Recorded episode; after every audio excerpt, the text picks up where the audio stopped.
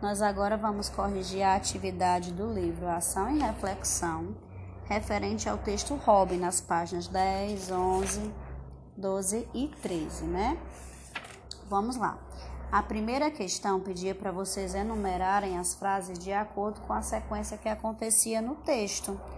E eu já vou lendo a sequência correta, tá certo? Dos fatos. O que primeiro acontecia no texto era Glória procurar Rob e regressar amedrontada do quarto. Na sequência, George Watson mostra desinteresse e a senhora Watson consola Glória. Para a senhora Watson, Rob foi embora. Glória fica horrorizada e chora. O cachorro relâmpago é rejeitado por Glória e, por fim, Rob não era uma máquina. Para Glória, ele era um amigo.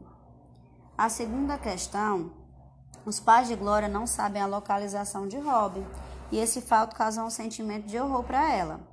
Qual é a atitude da mãe de Glória para consolá-la? A mãe de Glória tentou consolá-la e apresentou para ela um cachorro que se chamava Relâmpago. O pai de Glória reagiu como à aflição da filha?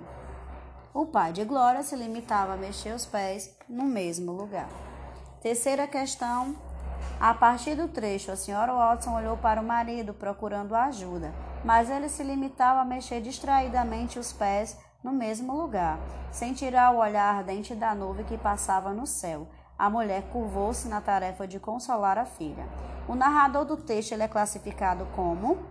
No caso, o narrador do texto não é um personagem. Ele está contando a história a partir do que ele está vendo, do olhar dele. A alternativa correta é narrador observador, porque conta a história a partir do seu olhar. A B.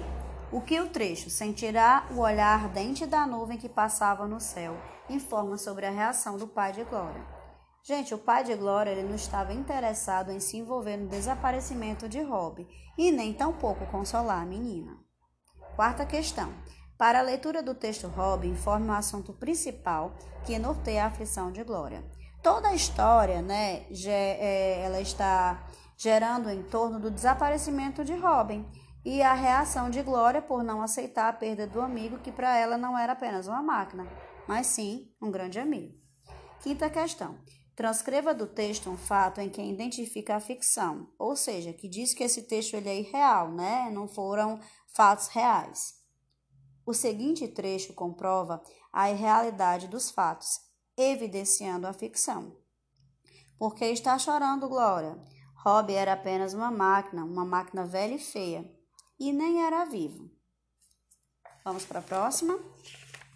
A sexta questão tem um diagrama logo abaixo e pede para vocês localizarem nesse diagrama frases é, que substituam as palavras grifadas nas frases aí das alternativas. Por exemplo, a voz de Glória tremia à beira de lágrimas. Lá no diagrama vocês vão achar esbugalhados, é, derramavam, abalada e vivo. Qual dessas palavras se encaixam em tremia? A voz de Glória tremia à beira de lágrimas. A B. Os alunos da menina, os olhos da menina, perdão, estavam arregalados de horror. Eles estavam esbugalhados, né? A C. Mas as lágrimas transbordavam dos olhos de Glória. Transbordavam quer dizer que os olhos de Glória eles estavam derramando lágrimas, derramavam lágrimas sem tirar o olhar ardente da nuvem que passava do céu. O olhar vivo àquela nuvem. Sétima questão. Observe a palavra e a expressão grifada no trecho e responda a questão colocando um X nos parênteses de acordo com a opção correta. Ele não era nenhuma máquina, ditou Glória ferozmente, esquecendo-se da gramática. Ele era uma pessoa como eu e você. No contexto, ferozmente está significando o quê? Estava significando que a menina estava desobedientemente. B. Informe o significado da expressão, esquecendo-se da gramática. Pelo contexto, quando se fala o termo esquecendo, esquecendo da gramática, dá a entender que ela perdeu a disciplina, a desobediência aos pais. Por isso que ela estava falando ferozmente, desobedecendo, né? Falando de qualquer jeito.